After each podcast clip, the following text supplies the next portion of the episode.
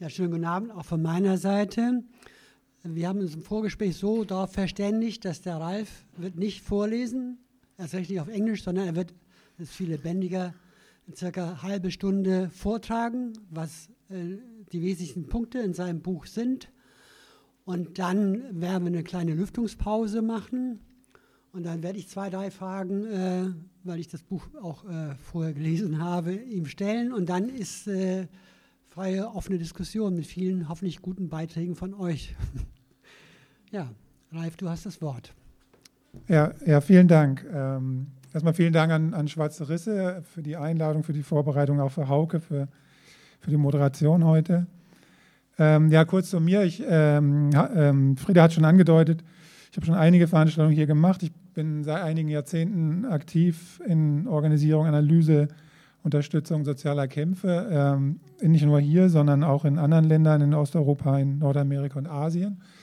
Und in den letzten 15 Jahren war mein Schwerpunkt, ein Schwerpunkt, muss ich sagen, äh, China und Hongkong.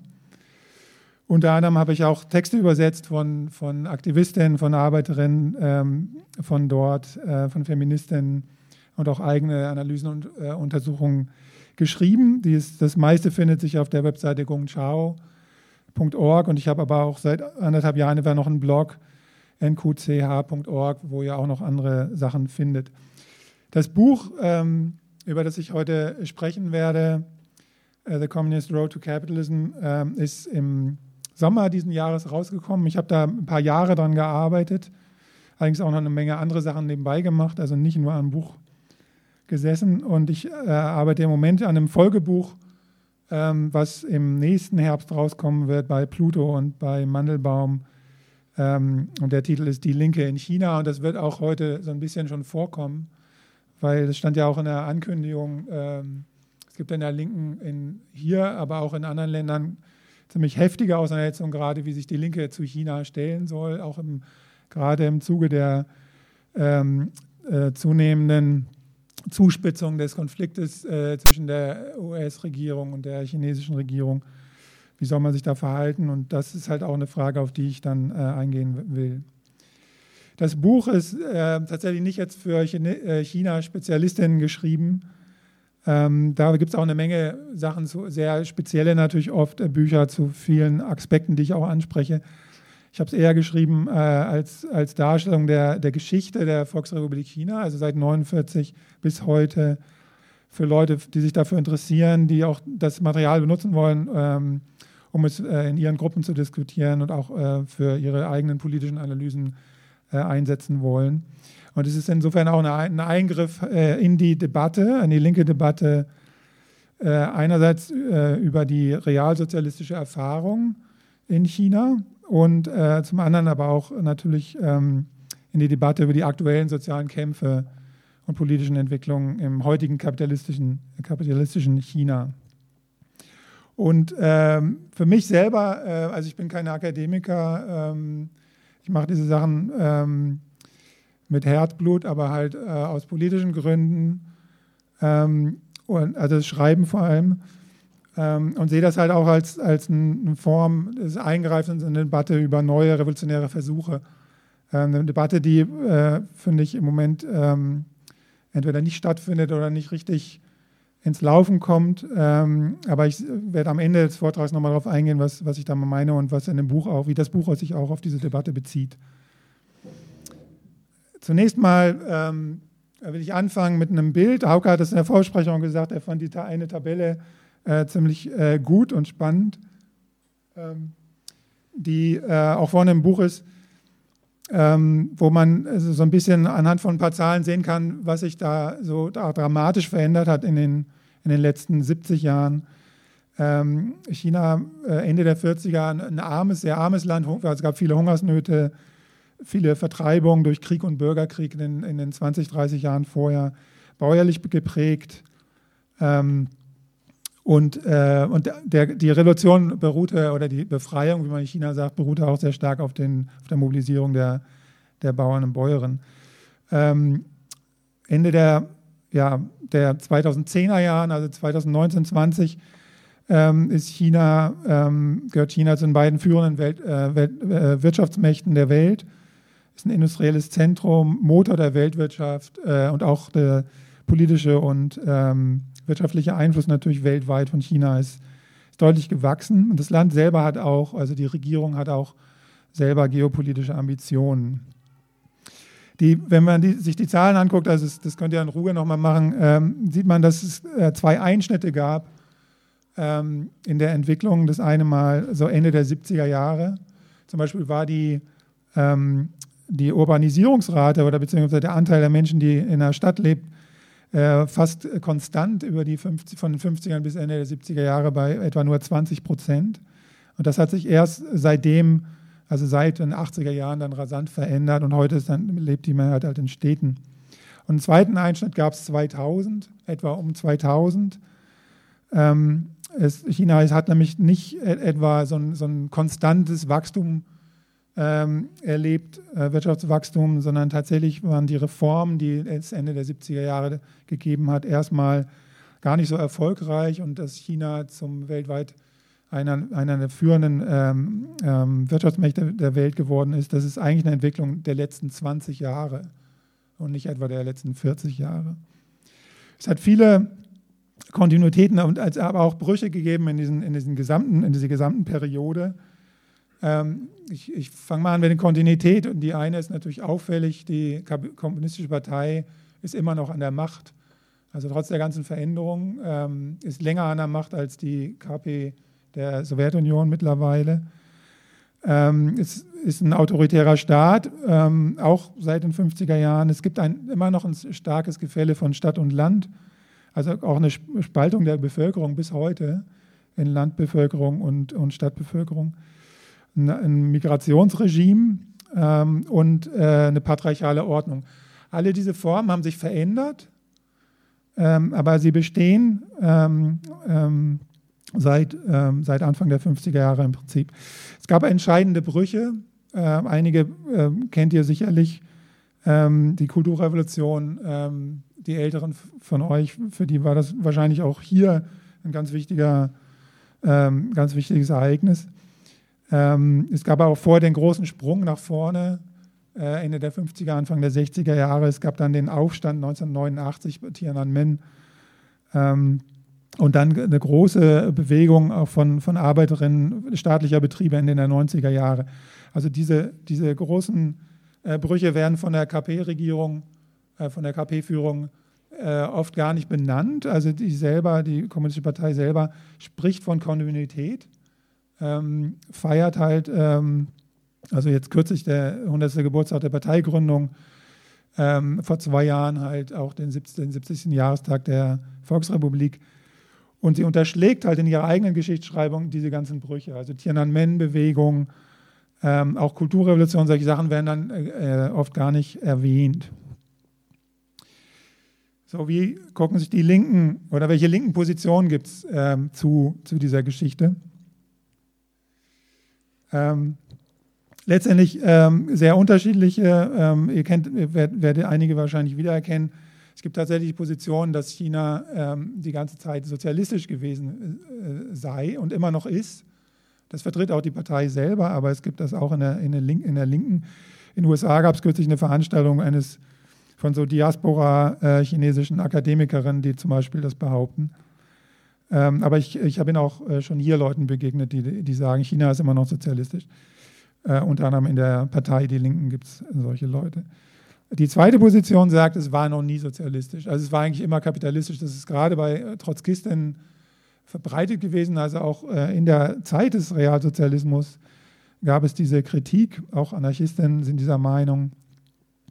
Und dann gibt es eine dritte Position, das ist so die Mehrheit, glaube ich, die das ähm, vertritt, dass das halt ein Sozialismus war bis Ende der 70er oder Mitte der Ende 70er Jahre und danach halt Kapitalismus. Es wird zum Beispiel auch von den Linksmaoisten in China selber ähm, so behauptet. Ähm, und ich, ich denke das auch. Also ich denke auch, dass es da einen Bruch gegeben hat. Wir können gerne auch nochmal über die Begriffe Kapitalismus und Sozialismus später äh, sprechen. Ich mache allerdings dann noch eine Erweiterung, weil ich denke, sonst versteht man unheimlich schlecht den, den Übergang ähm, und sage, das ist sowohl beim Aufbau des Sozialismus Anfang der 50er als auch dann beim bei der Entstehung des Kapitalismus in den 80er Jahren so Übergangsphasen gegeben hat. Und das ist so ein bisschen die Struktur auch des Buches, also dass ich mir in, in, den, in dem Buch diese verschiedenen, diese vier Phasen genau angucke. Ähm, mein Hauptfokus liegt dann auf den Lebensbedingungen und Kämpfen von erstmal von Arbeiterinnen und, und auch Bäuerinnen, dann Migrantinnen und, und Frauen. Also das ist dann in jedem Kapitel gibt es dann so Abschnitte, ähm, die beschreiben, was in diesen Phasen passiert ist. Und ich gucke mir dann die äh, Politik der Partei und Staatsführung an, wie sie auf diese Kämpfe oder Auseinandersetzungen reagiert hat, um ihre Herrschaft zu sichern und das Land zu entwickeln. Äh, und das setze ich dann beides immer noch mal in Beziehung zu globalen Entwicklungen, also zum Beispiel im sozialistischen Lager, ähm, wie zum Beispiel Entstalinisierung und solche äh, Sachen spielten auch in, in China eine Rolle oder der Aufstand in Ungarn 56. Das sind Sachen, die dann auch reinwirkten ähm, auf die Entwicklung in China. Und ich gucke mir halt auch an, was im Weltkapitalismus sich verändert hat. So, das ist so ein bisschen das Grundmuster ähm, von, äh, des, des, des, Buches, diese, diese, diese Phasen äh, anzugucken. Und dann ähm, entwickle ich so ein, so ein Konzept, das äh, es im Prinzip, also es war so eine historische Beobachtung, äh, die ich bei der, bei der Arbeit an dem Buch gemacht habe, dass es im Prinzip so eine Abfolge gibt, immer dass nach Wellen von Kämpfen, größeren Wellen von Kämpfen, es dann immer so Gegenangriffe gegeben hat und Reformanstrengungen. Also das ist im Prinzip so eine Art Zyklus äh, gegeben hat und zwar äh, in jedem, das zeige ich euch gleich noch, in jedem ähm, äh, dieser Abschnitte Sozialismus, Übergang, Kapitalismus, zwei solche Zyklen von jeweils Kämpfen und dann Reformmaßnahmen. Ähm, und ich habe das in so eine Tabelle gepackt oder, oder Matrix. Ähm, und guck, das äh, werde ich jetzt so kurz schildern, äh, damit ihr das etwa vorstellen könnt. Das wird natürlich im Buch alles ziemlich genau erklärt. Ähm, dass es im Sozialismus halt, äh, was, was jetzt erstmal vielleicht überraschend ist äh, für einige, und sicherlich werden da auch einige ähm, äh, ähm, dagegen argumentieren, dass es im Sozialismus im Prinzip auch ständig diese Auseinandersetzungen, sozialen Konflikte und Kämpfe gegeben hat. Also letztendlich auch der Sozialismus war eine, eine Klassengesellschaft was äh, übrigens auch selbst damals von innerhalb der KP so diskutiert wurde ähm, und heute aber dann oft von einigen Leuten, die den Sozialismus verteidigen, dann äh, ähm, ab, also nicht, nicht akzeptiert wird. Es hat in, in dieser Zeit ähm, gleich nach den Verstaatlichungen Mitte der 50er Jahre größere Streiks gegeb, gegeben, und zwar ähm, hauptsächlich ähm, aus Enttäuschung über die schlechten Bedingungen, äh, die ähm, in, den, in, den, in, den Werkst ähm, in den Werkstätten und Fabriken geherrscht haben. Und dann auch eine starke Kritik an der Kommunistischen Partei. Und die Antwort dann, die Reaktion, die Gegenmaßnahmen waren dann Säuberungen und letztendlich dann der, ein großer Reformversuch mit den Mobilisierungen des großen Sprungs nach vorne. Also so eine, es war so eine Phase, der, wo die Partei in großem Maße auch ländliche Arbeitskraft mobilisiert hat, um so einen Entwicklungssprung zu äh, zu machen. Und das hat aber äh, in, aus verschiedenen Gründen in einer ziemlichen Katastrophe geendet mit einer sehr großen Hungersnot. Der zweite Zyklus im Sozialismus waren die ähm, letztendlich ein Teil der Kulturrevolution. Also äh, das ist jetzt ein bisschen an, da setze ich an an dem Buch, was ich äh, vorher rausgebracht habe von dem Wu I Ching, die andere Kulturrevolution, ähm, was da vorne auch liegt. Ähm, dass es innerhalb der Kulturrevolution eine sehr radikale rebellische Bewegung gegeben hat, mit einer, auch mit einer sehr radikalen Kritik am Regime. Äh, Hauke wird dann gleich nochmal die Frage stellen, weil die haben sich unter anderem auf die Pariser Kommune bezogen und also auf eine an, andere Form von, von Sozialismus, von Organisierung, letztendlich eine demokratische Form von sozialistisch, äh, sozialistischer Organisierung. Diese, dieser Aufstand oder diese, diese Bewegung ist halt massiv ähm, dann angegriffen und niedergeschlagen worden mit, mit Armeeeinsatz. Ähm, also letztendlich hat die Parteispitze um Mao Zedong damals die Partei mobilisiert, um diese, diesen, ja, diese Rebellinnen dann ähm, sehr brutal ähm, niederzuschlagen, den Aufstand niederzuschlagen. Ähm, und es hat danach dann halt auch äh, noch jahrelang Säuberungen gegeben im Rahmen der Fraktionskämpfe Anfang der 70er Jahre. So, in der Übergangsphase äh, gab es wiederum zwei von diesen Zyklen von Kämpfen und, äh, und Gegenmaßnahmen bzw. Reformen. Zum einen gab es sehr ähm, starke soziale Kämpfe, auch zum Teil in Betrieben, auch zum Teil außerhalb und mehrere Demokratiebewegungen, wobei ich jetzt mal dazu sagen muss, Demokratiebewegungen, das war nicht keine Bewegung, um sowas wie westliche Demokratie da durchzusetzen, sondern Bewegung hauptsächlich von Arbeiterinnen, die im Prinzip eine Verbesserung ihrer Bedingungen und mehr Mitsprache haben wollten. Es gab mehrere solche Bewegungen in den, in den 70er Jahren. Ähm, und letztendlich waren die Reformen, die dann von der Parteispitze äh, begonnen wurden, äh, ab 78, zum Teil ein Versuch, auch diese, diese Bewegung zu kooptieren oder Teile dieser, dieser Unzufriedenheit aufzunehmen, ähm, um halt diese, diese Marktreform äh, und Öffnungen ähm, durchzusetzen. Und es hat dann halt in den späten 70er und 80er Jahren auch einen äh, graduellen, schrittweisen äh, Umbau der, ähm, ja, der, der, sozialistischen Planwirtschaft äh, gegeben und zum Teil auch der politischen Strukturen. Und der zweite Zyklus äh, beginnt eigentlich mit den, ja, mit den Problemen und den Kämpfen gegen die Folgen dieser Reformen, ähm, insbesondere in den späten 80er Jahren, als ähm, es auch ökonomische Probleme gegeben hat, unter anderem auch eine hohe Inflation und viele Leute gerade in den Städten auch enttäuscht waren von den von der Reform oder dem, dem, der Art und Weise, wie die Reformen durchgeführt wurden. Und dann gab es halt 1989 diese Tiananmen-Bewegung, die hier oft, äh, auch gerade bei den Jahrestagen, da wird immer noch gesagt, es war eine Studentinnenbewegung, die wollten halt Demokratie und dann werden immer die Bilder gezeigt. Das Interessante ist, und das habe ich jetzt auch nochmal für das neue Buch mir genauer angeguckt, ähm, dass das stimmt, dass am Anfang das hauptsächlich Studentinnen waren, die da mobilisiert haben. Ähm, Im Prinzip die Kinder der Kader, muss man sagen. Ähm, und, äh, aber dann in, in, der zweiten Phase, in der, in der Phase, wo schon in, in Peking Ausna der Ausnahmezustand galt, dass im Prinzip ähm, zunehmend eine Arbeiterinnenbewegung geworden ist und die Arbeiterinnen immer stärkere Rolle in diesem, in diesem Aufstand gespielt haben. Und letztendlich dann die Reaktion, nämlich wieder eine Niederschlagung durch die Armee, auch deswegen äh, passiert ist, weil die Partei Angst hatte, dass wenn sich diese Arbeiterinnenbewegung noch weiter ausdehnt, dass sie dann keine Möglichkeit mehr haben, diesen Aufstand zu stoppen. Und es hat dann halt eben die, diese Niederschlagung gegeben und dann wiederum Säuberungen und in den, acht, in den 90er Jahren, im Zuge der 90er Jahren dann nochmal verschärfte Reformen. Ähm, da können wir dann später auch nochmal drauf eingehen, wenn ihr, wenn ihr wollt. Und dann beginnt für mich jetzt in meiner äh, Periodisierung die, kapitalistische, die kapitalistische Phase wieder mit, mit zwei Zyklen. Im ersten Zyklus der von Bauernrevolten, also sehr großen äh, Revolten, äh, was äh, überraschend war, weil die Bauern und Bäuerinnen eigentlich am Anfang der Reform sehr stark auch äh, die Reform selber unterstützt haben. Das hat sich in den 90er Jahren dann aber auch geändert und eigentlich bis in die 2000er Jahre hinein hat es ähm, zum Teil wirklich richtig große Aufstände gegeben, mit, mit, mit auch mit ähm, mit Riots und Auseinandersetzungen, äh, gewalttätigen Auseinandersetzungen. Und es hat ähm, dann in den, Ende, auch Ende der 90er Jahre einen großen äh, Kampfzyklus der städtischen, sozialistischen, alten Arbeiterinnenklasse eigentlich gegeben. Ähm, also die ähm, letztendlich vorher äh, privilegierten Arbeiterinnen, die die besten ja, Sozialleistungen hatten, die höchsten Löhne und so weiter, die waren halt Opfer der Umstrukturierung, der kapitalistischen Umstrukturierung der Betriebe und haben sich dagegen gewehrt, auch wieder mit sehr großen äh, Bewegungen. Und die Reaktion? Die Staatsbetriebe. Ja, die Staatsbetriebe, also die ähm, staatliche ähm, Industrie hauptsächlich.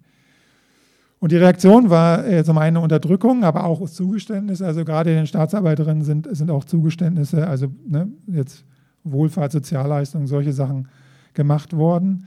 Und es hat dann aber in den, in den 2000er Jahren auch äh, innerhalb der Regierungsspitze dann ähm, ja, eine, eine, Veränderung der Rhetorik, auch zum Teil der Maßnahmen gegeben. Vielleicht habt ihr das schon mal gehört. Die haben dann davon geredet, eine harmonische Gesellschaft oder harmonische sozialistische Gesellschaft aufzubauen unter Hu Jintao, dem, dem Parteivorsitzenden. Ähm, und in der Zeit sind tatsächlich dann auch äh, sozialstaatliche Maßnahmen äh, durchgeführt worden, die, für Bäuerinnen und auch für, für Arbeiterinnen zum Teil zu Verbesserungen geführt haben.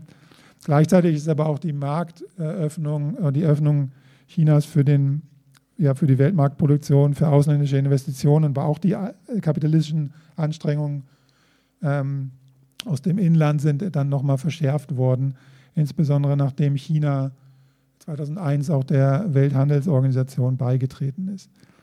Und der letzte Zyklus, äh, den ich dann beschreibe, ist der der migrantischen Arbeiterinnenklasse. Äh, Migrantinnen in China sind alles Leute, die vom Land, also in, aus China selber, in die Städte und Industriezonen, Sonderwirtschaftszonen gezogen sind, schon seit den 90ern im Prinzip, zum Teil schon in, also in kleineren Zahlen in den 80ern, aber hauptsächlich in den 90ern. Und die dann ab Anfang der 2000er Jahre zunehmend auch äh, Streiks und andere Formen von Arbeiterinnenwiderstand organisiert haben ähm, bis, ja, bis zu einem so Höhepunkt war so etwa 2011, 12. Und daraufhin hat äh, das Regime auch wiederum Zugeständnisse gemacht. Also die, die Löhne in, in China sind jetzt im Vergleich zu äh, Deutschland immer noch relativ niedrig, aber wenn man sie mit Löhnen in Osteuropa zum Beispiel vergleicht, dann sind sie deutlich besser geworden. Also heute in, in, äh, in den Städten ähm, ähm, vergleichbar mit, mit, mit Polen oder, oder, oder äh, wo auch die Löhne ja natürlich deutlich gestiegen sind in den letzten Jahren. Ähm, und gleichzeitig hat es auch von staatlicher Seite eine Verrechtlichung der Arbeitsbeziehungen gegeben. Also der Staat hat, hat das Arbeitsrecht verbessert, hat Möglichkeiten der Schlichtung und so weiter verbessert ähm, und hat dann letztendlich auch äh, reagiert, in, in dem, also weil die Löhne auch deutlich gestiegen sind, in dem dann ähm, so, eine Art Sprung nach außen passiert ist, dass das chinesische Kapital angefangen hat, auch äh, verstärkt äh, nicht nur in China zu investieren, sondern tatsächlich auch in anderen Ländern. Zum Teil um, da können wir später nochmal drauf kommen, auch die niedrigeren Löhne in anderen Ländern auszunutzen. Äh, also das, was vorher halt umgekehrt passiert ist, als das ausländische Kapital in, in großem Maße nach China gegangen ist, um dort die niedrigen Löhne auszunutzen nutzen. Und es hat natürlich auch immer wieder Repressionen gegeben, ähm, insbesondere in den letzten Jahren. Also seit 2015 gibt es eine, eine, ähm, eine, sehr starke Repression von allen sozialen Bewegungen. Ähm, es gibt allerdings immer noch Räume für, für so Streiks oder, oder solche Mobilisierungen, aber alles, was in irgendeiner Weise nach Selbstorganisierung oder vielleicht sogar nach irgendwie politischer Organisierung aussieht, wird ähm, sehr stark unterstützt.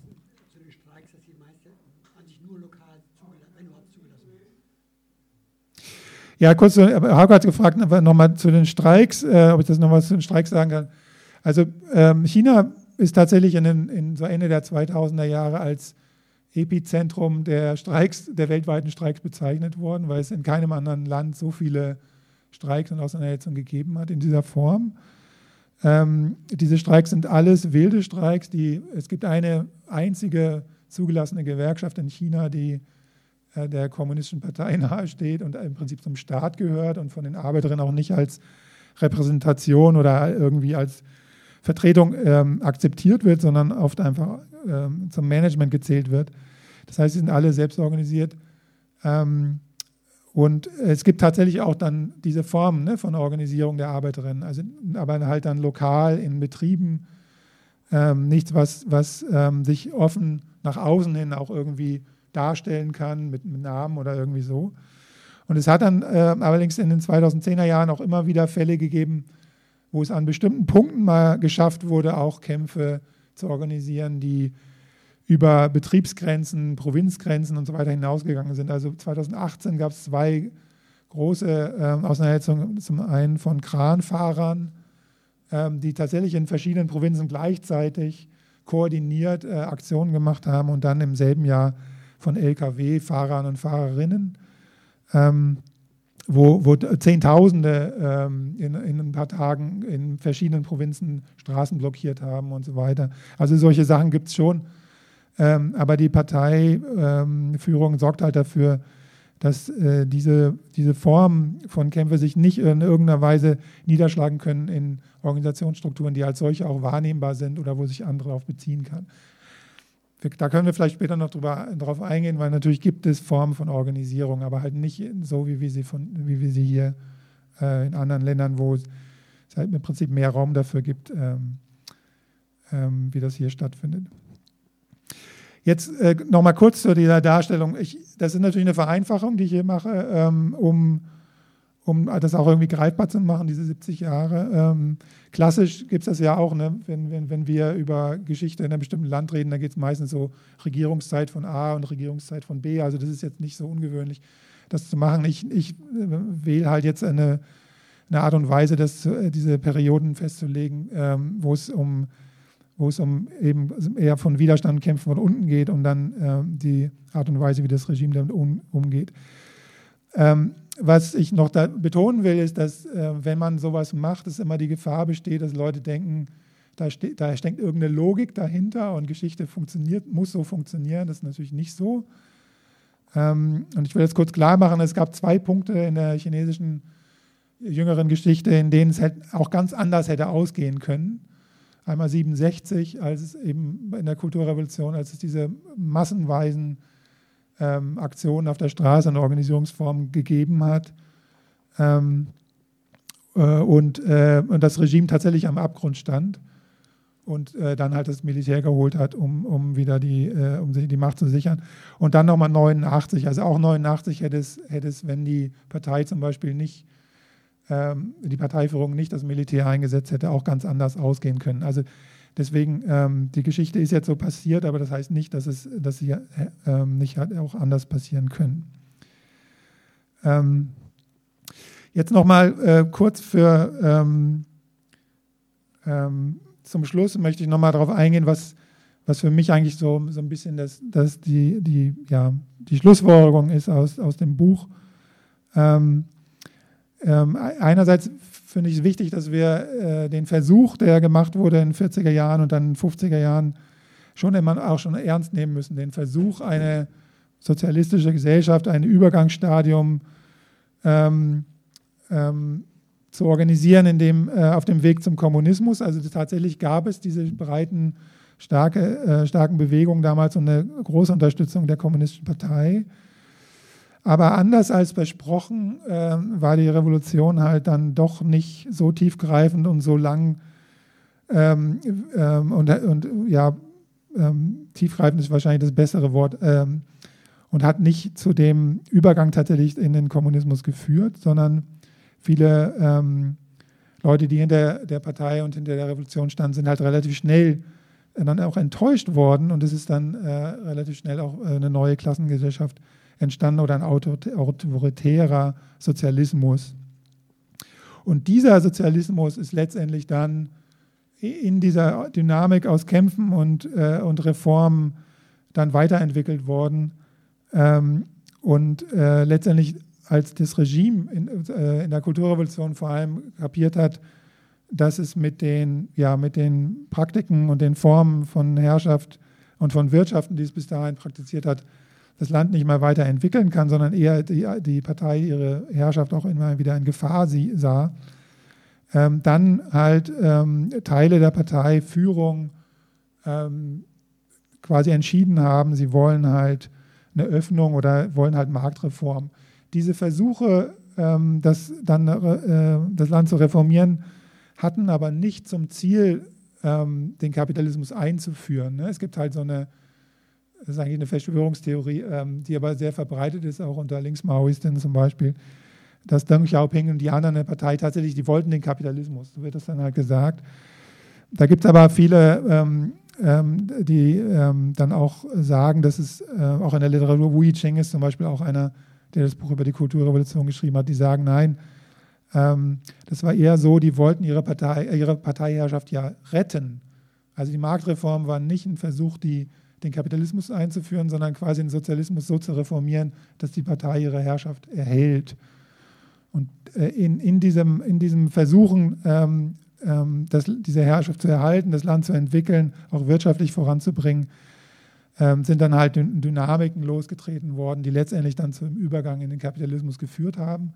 Und die Parteiführung oder große Teile der Kader in der Partei haben halt im Prinzip ähm, dann diesen Übergang genutzt, um sich selber zu bereichern, selber kapitalistisch zu werden, selber Unternehmen zu gründen oder halt zur ja, kapitalistischen Managerklasse, also in den Staatsbetrieben ähm, überzugehen. Und das ähm, letztendlich dann dieser letzte Schritt in den 90er Jahren mit, dem, mit der Reformierung und Restrukturierung der Staatsindustrie, das war dann letztendlich erst die Entscheidung, äh, tatsächlich in, in, Kapitalismus auch ähm, ja, einzuführen. Gut, im, im, Buch, das werde ich jetzt nicht mehr machen, weil ich finde, wir sollten gleich mal diskutieren. Ähm, ähm, ich mache das nur ganz kurz am Ende, also in den Schlussfolgerungen ähm, führe ich das so ein bisschen weiter aus. Das mache ich jetzt aber wirklich ganz kurz. Ähm, dass einerseits ich der Meinung bin, dass tatsächlich äh, in, in China äh, jetzt natürlich keine, ne, kein großer Umbruch ansteht. Also ähm, ähm, es gibt keine breite Arbeiterinnenbewegung oder soziale Revolution oder Revolte, die da jetzt hoffen lässt, ähm, dass da ganz schnell ähm, auch eine, eine, Dynamik, vielleicht eine revolutionäre Dynamik über China hinaus entstehen könnte. Soweit sind wir nicht. Gleichzeitig will ich aber, aber betonen, weil in den, hier in den Berichten oft das so dargestellt wird, als wäre das Regime so stabil und, äh, und fest und, und so weiter. Und ähm, es wird auch oft äh, in Analysen, auch in linken Analysen, nur noch von Xi Jinping und, und seiner Führung und, seiner, äh, und der Führung der Partei und so weiter gesprochen. Und das ist, ist natürlich äh, ein Zerrbild von dem, was da in China passiert. Das Land ist längst nicht so stabil ähm, und die Herrschaft der KP auch nicht, ähm, wie das scheint. Es gibt große ökonomische Probleme. Ihr lest das vielleicht jetzt in, in, im Moment gibt es diese Immobilienblase, ähm, die da zu platzen droht mit hohen, hochverschuldeten Unternehmen. Ähm, alle warten im Prinzip darauf, ähm, ob die Partei jetzt ähm, diese Firmen raushaut. Äh, also der die Schulden äh, übernimmt oder nicht. Es gibt große demografische Probleme in China. Ähm, äh, die Bevölkerung wächst nicht mehr. Ähm, viele Frauen, also ich habe einen Artikel mal für die, für die Schweizer äh, Wochenzeitung WOTS geschrieben über den Geburtenstreik. Also die chinesischen jungen Frauen weigern sich im Prinzip Kinder zu gebären. Ähm, und es gibt mittlerweile schon Kampagnen der Parteispitze, ähm, wo die Frauen aufgefordert werden, doch jetzt gefälligst mehr Kinder für die Nation zu gebären. Und das haut aber nicht so richtig hin. Also da gibt es Probleme, weil ohne neue Arbeitskräfte wird das Wachstum halt nicht weitergehen. Und es gibt auch politisch äh, große Probleme. Im Prinzip ist Repression im Moment das einzige Mittel, Repression und Überwachung, äh, was eingesetzt wird, um irgendwie äh, die Kontrolle zu behalten. Und ähm, das ist im Prinzip ähm, nicht, äh, nicht die beste Methode, um, so ein, um Stabil, Stabilität herzustellen, weil natürlich ähm, solche Formen wie Zugeständnisse machen, Kompromisse einzugehen oder auch ähm, einfach Bewegung zu kooptieren, einfach dem Regime viel mehr Spielraum geben würden. Und das wird, macht es aber nicht. Und es gibt halt auch weiterhin Streiks und Unzufriedenheit von unten. Also ähm, insofern ist, ist da auch ähm, das Regime nicht so stabil. Gleichzeitig, ähm, zweiter Punkt ist, dass wir gerade in der Umbruchphase ähm, weltweit, also so eine, so eine, eine Phase, ähm, eigentlich eine welthistorische Umbruchphase seit, schon seit einigen Jahren, ähm, was unter anderem sich daran ausdrückt, dass die USA, die ja bisher die Hegemonialmacht war, ähm, erstens natürlich schon seit vielen Jahren keinen Krieg mehr gewinnen kann, ähm, wie wir gerade äh, auch nochmal so plastisch erlebt haben.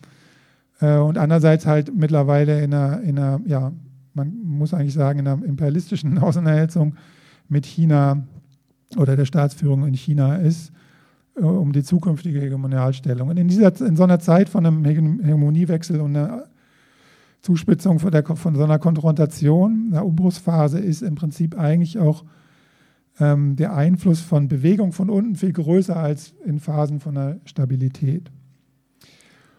Und als letzten Punkt, ähm, das führe ich dann in der Schlussfolgerung noch aus, mache ich so eine Art Vorschlag, wie ähm, jetzt linke oder ja, linke Aktivistinnen, Leute, die sich, die sich einmischen wollen, in, in einer Bewegung mitmachen wollen, äh, wie sie jetzt aus diesen äh, Erfahrungen in China, den Erfahrungen des chinesischen Sozialismus und des Übergangs zum Kapitalismus lernen können ähm, und ähm, welche Punkte da darin wichtig sind. Und ich will aber nur einen hier rausgreifen, da gibt es natürlich jetzt viele. Ne? Also ist, mm, sie, haben, sie haben das Patriarchat nicht überwunden, es ist im Prinzip ein rassistisches System geblieben.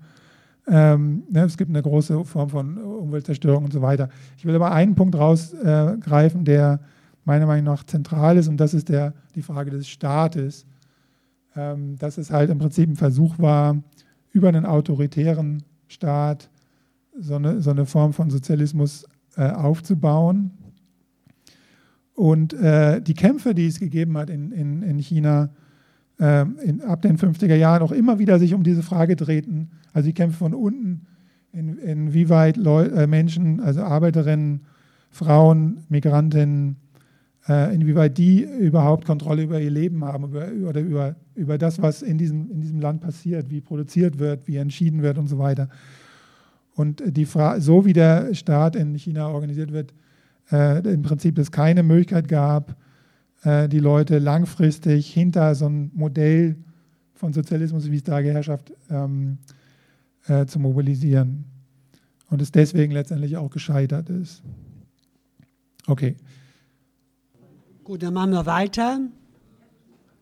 Ich würde Ralf erstmal noch bitten, mal äh, uns zu erklären, wie setzen sich denn in China die Klasse, wie setzen die sich zusammen? Besonders, wie setzt sich, äh, ja, gibt es die überhaupt, eine Bourgeoisie, eine rote Bourgeoisie oder wie auch immer? Äh, wo sitzt die und äh, welche Rolle spielt da die KP drin? Und auch welche Rolle, ich habe ja auch in deinem Buch oder irgendwo gelesen, ja, Entschuldigung, ich habe in dem Buch Ralf erwähnt, dass auch, dass seit äh, Anfang der 2000er Jahre Privatunternehmer Mitglied der, der kommunistischen Partei sein können. Wie geht das zusammen? Gut, also ich fange mal, eben mal jetzt mal der Bourgeoisie an und dann komme ich zur Arbeiterinnenklasse, oder? Ähm, also die, genau, vielleicht, ich fange ich fang mal jetzt an, jetzt, wo wir jetzt sind. Ähm, in China gibt es natürlich eine kapitalistische Klasse, ähm, weil, weil, es einen Kapitalismus gibt. Die, die, Klasse ist nur anders zusammengesetzt, als wir das herkömmlich kennen. Das, hat natürlich, das könnte man jetzt aber für jedes Land sagen. Ne? Also äh, es erscheint immer so, als wenn alle westlichen Länder wären gleich oder so. Das ist ja überhaupt nicht so. Auch die USA und Deutschland oder, oder auch Länder in Osteuropa, da, da gibt es große Unterschiede, wie sich die äh, herrschende Klasse zusammensetzt, auf welche Tradition sie sich beruht, wie sie sich organisiert und so weiter. Und in China ist das im Prinzip auch so. Was China halt speziell ist, ist, dass ähm, die, das, was, was heute die kapitalistische Klasse ist, halt entstanden ist aus der ähm, letztendlich der, der Kaderklasse äh, oder der sozialistischen Kaderklasse ähm, der, der KP. Ähm, und dass sie es halt geschafft hat, in diesem Übergang selber zum kapitalistischen Player zu werden. Ähm, und jetzt in verschiedenen Formen, also in, in zum Teil sind, sind tatsächlich Leute aus der KP-Führung, und ich meine jetzt der, nicht jetzt Führung, was weiß ich, die, das Politbüro, sondern tatsächlich jetzt Tausende von, von Kadern, auch regional, ähm, selber Unternehmer ne, oder Unternehmerinnen, also die, die direkt beteiligt an, an, ähm, an Unternehmen, in, in privaten Unternehmen oder ähm, ähm, ähm größeren ähm, Trusts und so weiter. Und zum anderen äh, gibt es halt eine sehr starke Bedeutung immer noch in bestimmten Sektoren, vor allem wie Banken und, und anderen, äh, von Staatsunternehmen. Und da ist der, diese Staatsunternehmen sind aber auch organisiert wie Privatunternehmen. Also die, ne, die müssen auch Profit, die nach, sind Profit Center, also die müssen Profite machen. Die Manager werden danach beurteilt, ob sie halt Gewinne machen und so weiter. Das heißt, für die Leute, die da arbeiten, ähm, ist das jetzt kein großer Unterschied. Vielleicht sind die Löhne etwas besser oder die Sozialleistungen, aber letztendlich funktionieren nicht so wie die Deutsche Bahn oder so, ne? also wo, wo man jetzt auch keinen großen Unterschied sieht ähm, zu, zu, privaten Unternehmen. Ähm, und da sind die, äh, diese, äh, diese Manager, die in diesen Unternehmen äh, arbeiten, die haben, äh, sind fast alle aus, aus der Partei oder aus der Parteiführung und ähm, spielen also, also haben halt auch im Prinzip ähm, politisch was zu sagen oder zumindest äh, enge Beziehungen ähm, zu der zu der, zu der Partei und der Parteispitze. Ähm, es gibt äh, gerade im Moment so eine Debatte, äh, weiß nicht, ob ihr das gelesen habt, ähm, manche so, so, bürgerliche Zeitungen reden jetzt davon. Jetzt sieht man es doch so kommunistisch, weil es gerade so eine Debatte gibt über ähm, Common Prosperity, wie, wie, sagt man das auf Deutsch, ähm, allgemeine, eine gemeinsame, ähm, gemeinsamer Wohlstand, so habe ich es übersetzt. Ähm, und weil, weil gerade das Regime äh, ein paar Maßnahmen, also politische Maßnahmen durchführt, um ähm, zum Beispiel eine Besteuerung von Reichen oder dass sie zum Teil auch vorgehen gegen diese Eigentümer der großen Tech-Firmen, wie die ja private Unternehmen sind, Das sind aber alles keine Maßnahmen, wo man jetzt sagen könnte, ne, da, da gibt es jetzt eine Auseinandersetzung zwischen dem Staat und dem privaten Kapital oder irgendeinen Bruch in der herrschenden Klasse, sondern eher, das sind äh, im Prinzip Versuche von Teilen vom Regime, von Teilen der Bourgeoisie, letztendlich die Kontrolle über bestimmte äh, ökonomische Prozesse zu behalten. Ähm, soweit dazu. Und zur Arbeiterinnenklasse. Ähm, letztendlich gibt es, ist es immer noch, ist sie geteilt natürlich in verschiedene, ähm, man muss halt von Klassenzusammensetzung sprechen, äh, was ich auch im Buch mache. Ähm, und der, sagen wir, für uns politisch am interessanteste Teil sind halt die Wanderarbeiterinnen. Ähm, Hauke hat mich gerade schon darauf hingewiesen, ich soll mal kurz erklären, ähm, warum die sich so absetzen, auch rechtlich von, von Stadtbewohnerinnen. Es gibt bis heute in China ein System, ähm, was ähm, Haushaltsregistrierung auf, Registrierung auf äh, Chinesisch Hukou heißt. Ähm, das heißt, jede Chine, jeder Chinese, jede Chinesin hat im Prinzip so, ein, so, ein, ähm, so eine Karte, wo drauf steht, ob sie Landbewohnerin sind oder Stadtbewohnerin. Das ist jetzt sehr stark vereinfacht, weil es gibt dann noch verschiedene Abstufungen von Größe von Städten und so weiter, aber das hier ein bisschen zu vereinfachen. Und man kann nicht einfach wechseln. Also man kann nicht einfach äh, in die Stadt ziehen und dann kriegt man den Huko von der Stadt. So funktioniert das halt nicht. Ähm, sondern man bleibt halt Landbewohnerin, auch wenn man schon zehn Jahre in der Stadt wohnt und zum Teil, also auch wenn man Kind vom Kind von jemand ist, der aus dem Land irgendwann in die Stadt gezogen ist. Ähm, und, und, du darfst zum Beispiel deine Familie nicht nachholen. Ne? Genau, also es hat dann Folgen, dass man an bestimmte städtische Sozialleistungen nicht rankommt oder man kann die Kinder nicht auf, eine, auf Schulen schicken und so weiter. Jetzt muss ich aber einschränken, weil also ne, vor Jahren habe ich auch, das ist so eine Art Apartheid-System und das wird, wird auch von anderen so genannt. Ich muss aber einschränken jetzt, dass es seit, das fing vor zehn Jahren an und nimmt äh, weiter zu, dass im Prinzip für viele Leute das an, der Huko an sich nicht mehr wichtig ist. Er ist noch wichtig in den ganz großen Städten, also Beijing, Shenzhen, Guangzhou, ähm, wo auch da, zum Teil Leute immer noch aufgrund dieser Huko-Regelung dann deportiert werden, vertrieben werden, ähm, weil ähm, ein Viertel halt für eine Umstrukturierung, Gentrifizierung freigegeben wird und so weiter. Aber in den, in den vielen ähm, kleineren Städten spielt das heute keine Rolle mehr ähm, für die Leute. Also ne, die, die geben dann halt vielen Leuten vom Land auch, auch Rechte, zum Beispiel ihre Kinder zu holen. Und jetzt, ich habe schon kurz angedeutet mit der demografischen Krise oder Krise der äh, sozialen Reproduktion, wie das, wie das Feministinnen auch nennen, ähm, dass im Prinzip ähm, zu wenig Kinder, zu wenig neue Arbeitskräfte ähm, produziert werden, um das mal so zu sagen und äh, tatsächlich Regionen darum wetteifern, möglichst viele Migranten anzuziehen, dass sie sich niederlassen. Und das ist natürlich jetzt eine Situation, wo auch dann der Huko nicht mehr so wichtig ist, weil die Leute dann bestimmte Rechte kriegen. Gut, also die Wanderarbeiterinnen sind die größte Gruppe ähm, äh, in der, in der, sag mal, in der ne, Arbeiterinnenklasse. Es gibt natürlich weit, weiter, ja.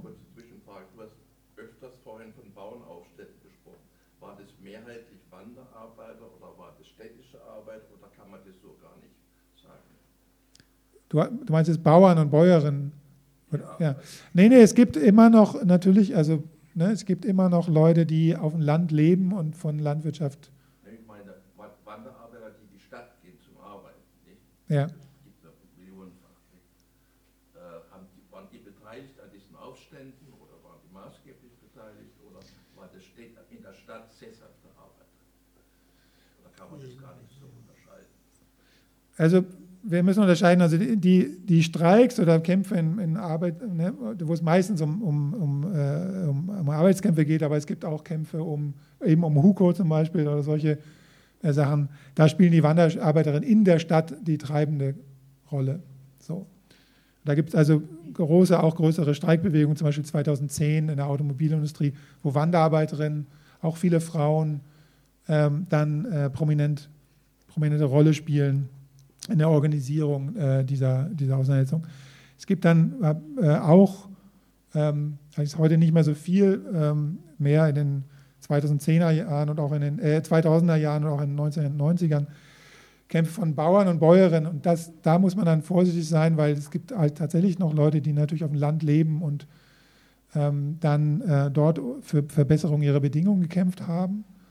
Ähm, und dann gibt es natürlich Leute, die tatsächlich immer also hin und her wandern, also Wanderarbeiterinnen, die in der Stadt leben, aber dann auch wieder aufs Land gehen. Also da gibt es schon immer noch eine Beziehung. Das hängt da, das Teil des Huko-Systems ist ja auch, dass theoretisch jeder Mensch, der einen ländlichen Huko hat, Anspruch hat auf ein Stück Land. Das Land ist immer noch nicht in, in Privatbesitz offiziell, muss man wieder vorsichtig sein, weil faktisch gibt es zig Millionen Landbewohnerinnen, offizielle Landbewohnerinnen, die kein Land mehr haben. Also es gibt eine Kapitalisierung des Landes in, in China und auch schon seit vielen Jahren. Aber formell ähm, haben diese Leute eigentlich immer noch einen Anspruch auf, auf ein Stück Land. Und das heißt, es gibt auch diese Beziehung zwischen Wanderarbeiterin und Dorf immer noch. Nicht in allen Fällen. So, der andere Teil, der zweite Teil der, der Arbeiterinnenklasse oder der Klassenzusammensetzung sind halt äh, urbane oder städtische Arbeiterinnen, also die einen städtischen Huko haben. Und da muss man dann unterscheiden, weil viele Jüngere ähm, da tatsächlich in, in Betrieben zum Beispiel dann die besseren Jobs haben oder weil sie bessere Zugang, besseren Zugang zu Ausbildung haben und so weiter. Ähm, aber das, auch das löst sich langsam auf. Also gerade neuere äh, Analysen von, von Automobilindustrie oder Elektronikindustrie zeigen, ne, dass sich das dann schon ziemlich vermischt. Also gerade in, bei den jüngeren Generationen, dass man gar nicht mehr so genau unterscheiden kann, wer ist jetzt städtisch und wer ist ländlich, sondern das halt zusammenwächst. Gut. Ja, ich eröffne die Runde. Ich